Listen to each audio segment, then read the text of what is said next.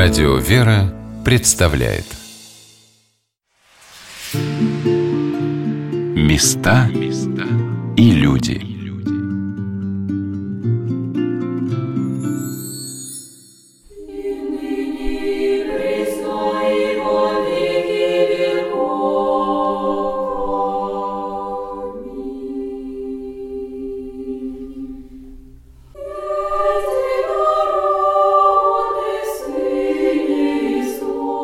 Из каких истоков возрождается современное монашество?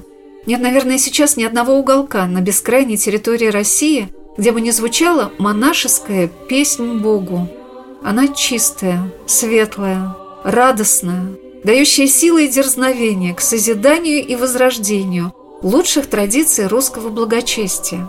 Казанский женский монастырь в городе Ярославле был вновь открыт по благословению архиепископа Ярославского и Ростовского – Михея Хархарова в 1998 году. По словам настоятельницы обители игумени Екатерины, указом Святейшего Синода Русской Православной Церкви это событие состоялось 17 июля, в день царственных страстотерпцев, царя Николая, царицы Александры, великих княжон Ольги, Татьяны, Марии и Анастасии, цесаревича Алексея, те, кто был расстрелян, когда в Ярославле подавляли мятеж офицеров – которым была дорога та царская Россия. И матушка сказала, что эта духовная составляющая и связывает эти две эпохи, соединяющие нас в одно государство, Святую Русь, которая всегда находилась под покровом Пресвятой Богородицы. Для меня очень важна вот именно духовная составляющая, что это не просто история, что это не просто событие, да, освободили город, и в память об этом, в благодарность жители построили храм. Это именно заступничество Пресвятой Богородицы. Вот оно ощутимо, оно никуда не делось. Вот оно есть. Вы знаете, это не каждый городской монастырь может как бы это свидетельствовать. Я свидетельствую. Потому что само чудо, что здесь монастырь возродился, мог остаться приход, как его открыли в 1997 году. И было бы все нормально, потому что ничего от монастыря, казалось бы, не осталось. Откуда, опять же, быть монахом? А из чего расти монахом? 70 лет это вытравливали вообще из людей. Поэтому само чудо, что вот это благословение архиерея, вот оно, тем более такого архиерея, как Владыка Михей, Матушка очень тепло вспоминала владыку Михея, человека, по молитвам которого постепенно все храмы и обители возвращались в монастырю. Келейные корпуса наполнялись сестрами, и возрождалась молитвенная богослужебная жизнь. Великий молитвенник, потому что он прошел войну, он знает силу молитвы вот, искреннюю, вот такой, которую вот именно на войне человек мог именно стяжать, будучи в боях. Он никого не убил. Он был связистом. Просто его Матерь Божия все время берегла и храняла, что он никаких ранений не претерпел. Очень были ответственные моменты, когда от него зависела судьба даже, может быть, всего сражения. И он совершал такие маленькие для него, но для нас очевидные подвиги. Вот этот подвиг, предстояние пред Богом всегда, вот он очень для нас показателен. Именно у Владыки Михея такой был. Ведь он же в последние годы был парализован. Он служил, будучи в коляске инвалидной до последних дней, можно сказать, служил. И это просто не передать, сколько было сил вот этих духовных, которые всех нас подкрепляли, объединяли. Я говорю, его благословение меня в настоятельнице, оно до сих пор, можно сказать, вот носит это благословение, потому что моих сил-то точно никаких нет. Вот он как вот дал это основание, вот опору такую мне по жизни, это благословение его. Но не только молитвенная жизнь обители стала основой служения Казанского монастыря. В нем возрождаются самые лучшие традиции социальной работы монашествующих на благо своего города, своих прихожан, которые интуитивно почувствовали, что свое окормление и молитву они хотят доверить именно монахиням. Вы знаете, при нем ведь очень много храмов открылось, очень много приходов. И в том числе вот этот приход был открыт по его благословению, все казалось бы нормально. Но почему вдруг местным жителям захотелось, ну что тут, особый приход, что ли, был большой, все обшарпанное, все только-только открылось, и никто ничего не знает. Местным жителям, жителям вот этих домов, которые рядом, которые совершенно не выцерковленные, можно сказать, люди, но им захотелось, чтобы у них был монастырь. Причем такие люди на самом деле активные оказались, что они историю подняли, они проконсультировали консультировались у монашествующих, оказывается, что все есть к тому, чтобы его возрождать. Келейные корпуса, храм, все есть, пожалуйста. И вот нужно было только одно благословение архиерея. Как это сделать? Здесь еще находился архив. В Покровском храме был еще планетарий с колледжем, да. Здесь был еще архив. Это архив Ярославской области.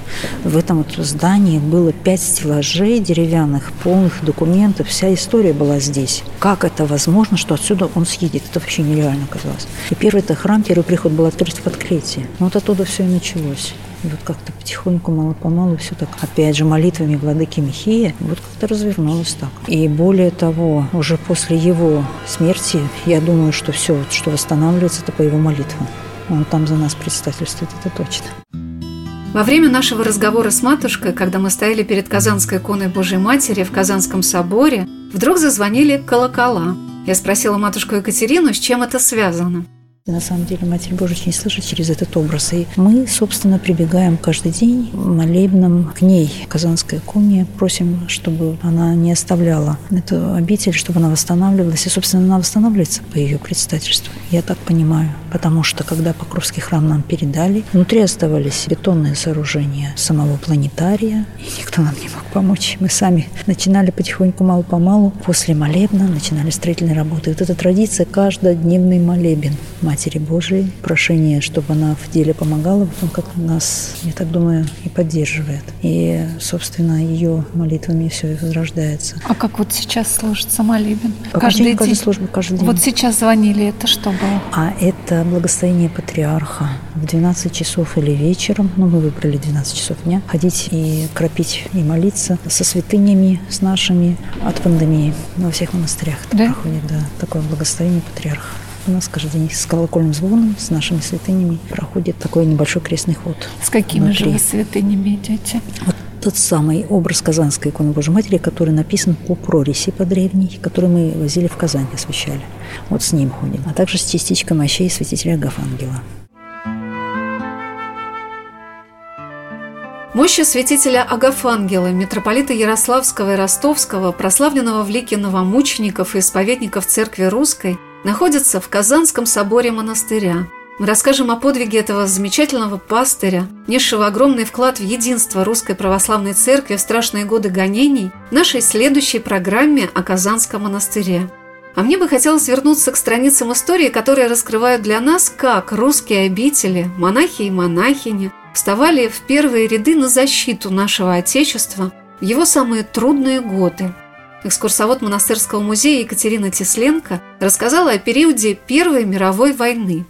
На станции Ярославль главный был большой пункт сортировки раненых, и Казанский женский монастырь обеспечивал питание этих раненых. Все дачи и дома, принадлежавшие монастырю, пожертвованные, они были переведены либо как госпитальные, либо для восстановления, где проживали раненые воины для восстановления их сил вот это вот социальное служение и такая социальная ответственность перед городом, перед Отечеством, она очень высокая. Например, сохранилось письмо игумени монастыря. Это еще русско-турецкая война, когда она пишет, движимая любовью к родному отечеству и престолу, мы совместно с сестрами изготовили корпий, перевязочный материал. Вы знаете, что такое корпий? Это замена современной ваты, когда ткань по ниточкам раздергивалась и буквально в пудах. Это представляете, сколько надо было надергать этих ниточек. И оказывается, перевязки раньше,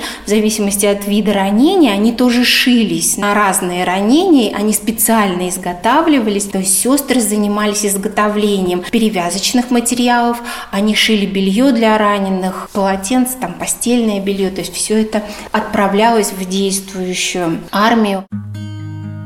На территории Казанского женского монастыря расположена Ярославская губернская православная гимназия, ученики которой, по словам ее директора Маргариты Владимировны Белосельской, тоже подают пример своего отношения к жизни, христианского мировоззрения, веры в Бога и Его всесильную помощь. Я спросила Маргариту Владимировну, не теряются ли выпускники-гимназисты, попадая после окончания гимназии в светские учебные заведения среди своих многочисленных невоцерковленных сверстников. Закрытые школы все разные. Есть где-то пансионы. Там, где действительно они как бы в мир не попадают, и вот они в таком парнике находятся и возрастают. У нас в этом отношении проще, потому что они из семей приходят, они все равно как бы в миру-то общаются, у них есть семьи, у них есть дворы, куда они ходят там гулять. А некоторая такая атмосфера и как бы уклад именно в школе совсем другой. Многие приходят, например, со стороны родителей, они, конечно, удивляются. Ну, все-таки более у нас такая спокойная обстановка, у нас дети во время перемены, например, играют на фортепиано. И мы, особенно в самом начале, очень тоже переживали, когда достаточно хороший образовательный уровень, и дети поступают в высшее учебное заведение. Как они там будут вообще адаптироваться, что вообще, как с ними будет. И на удивление, конечно, на наше, то есть там ломки никакой абсолютно не было. Абсолютно. И что вообще сердце радовало всегда, то, что они не то, что там сами как-то адаптировались под ту среду, куда попадали. А наоборот, они еще были вот таким, я не знаю, светом, солнцем, к которому тянулись остальные. То есть мы знаем, что там, где они учились в группах, ребята очень многие выцерковлялись. То есть они рассказывали, как а вообще, а вот так-то ведь еще лучше. Поэтому вот это вот, конечно, очень здорово. Как же незаметно, постепенно возвращается земля русская к своим православным истокам – и во многом этому способствуют именно монашеские обители. Они поддерживают и молятся за самые лучшие начинания в городах и селениях нашей страны. Маргарита Владимировна очень радостно поделилась, что ученики гимназии приумножают в России традиции многодетных семей, а матушка Игуменя является самой дорогой гостьей и вдохновительницей всех школьных мероприятий. Ну, во-первых, это единственное православное заведение здесь у нас в городе Ярослав. Ярославской области есть еще в Тутаеве православная школа, в Рыбинске, в Переславле Залесском. А в Ярославле, к сожалению, вот она одна. Конечно, прежде всего родители как таковые, особенно те, которые вот кто-то знают на православной вере, которые посещают храмы. Вот, им бы хотелось прежде всего, чтобы дети вот в этой среде обучались и научались чему-то вот самому главному для их жизни. Ну, каждый год у нас прием в первые классы, и ну, достаточно конкурс большой. Собеседование, собеседование с духовником, со мной, и потом с учителями по поводу подготовки к первому классу. Вот это такое двухстороннее у нас собеседование идет. Конечно, очень много таких талантливых, интересных учеников и выпускников, за которые мы радуемся. Они уже многие, по крайней мере, уже в 2006 года был первый выпуск из 11 класса, которые и поступили в высшее учебное заведение, и удивительно, и нам тоже так промыслительно кажется, что некоторые из них, ну, может быть, не скажем, что многие создают семьи из наших же выпускников, ну, может, не, даже не одноклассников, а те, которые у нас обучались. То есть все-таки вот эта вот потребность в человеке по духу схожим, она есть, и очень много у нас вот таких семей из наших выпускников, которые уже вот из первого выпуска, например, там есть Ксения Смирнова, у которой пять детей, есть там и четыре, несколько человек, четверо детей имеют, то есть вот такие вот замечательные, такие крепкие православные семьи.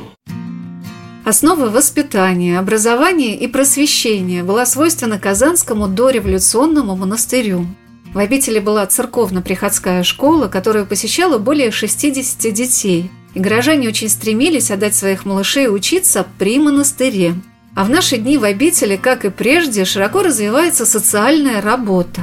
В монастыре до 1918 года, когда он был закрыт большевиками, была богадельня – рядом с которой находился храм Тихвинской иконы Божией Матери. И сейчас многие пожилые люди пребывают на попечении сестер и волонтеров обители. Часто пенсионеры приходят сюда посетить монастырский музей, приложиться к святыням, постоять на молебнах. Далекие от церкви советские годы люди приобщаются к традициям говения, к таинствам исповеди, соборования и причастия святых христовых тайн – Особенная забота в монастыре о многодетных семьях, которых в Ярославле оказывается очень много. Вообще традиции социального служения Казанской обители, они сохраняются и по сей день, они возрождаются. При монастыре работает социальная служба, большой у нее охват работы, например, на постоянном социальном обеспечении находится 50 многодетных семей, есть семьи с 10, и с 9 детками. Вот сейчас новое направление, тоже совершенно как-то вот стихийно образовалось. Это помощь лицам созависимым, то есть это родственники людей, страдающих алкогольной и наркотической зависимостью. Места и люди.